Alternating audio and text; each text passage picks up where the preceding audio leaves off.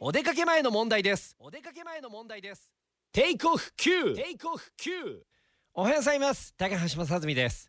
えー、昨日夜7時からちょっと YouTube っていうのをやってみたんですけれどもまあ今日もねたくさんこうメッセージ届いてるんですがあのー、まあ大体どう？その時間にリアルタイムで視聴してくれるのがまあ200人前後ぐらいなわけですよ。まあこんなもんかなってまあ本当にそんなに告知もしたことはないし、えー、このぐらいかなと思って。で、僕らが終わって、そしたらハラミちゃんのね、なんかライブ配信みたいなのが始まって、えー、登録者数60万人突破を終えたと待ってくれよ。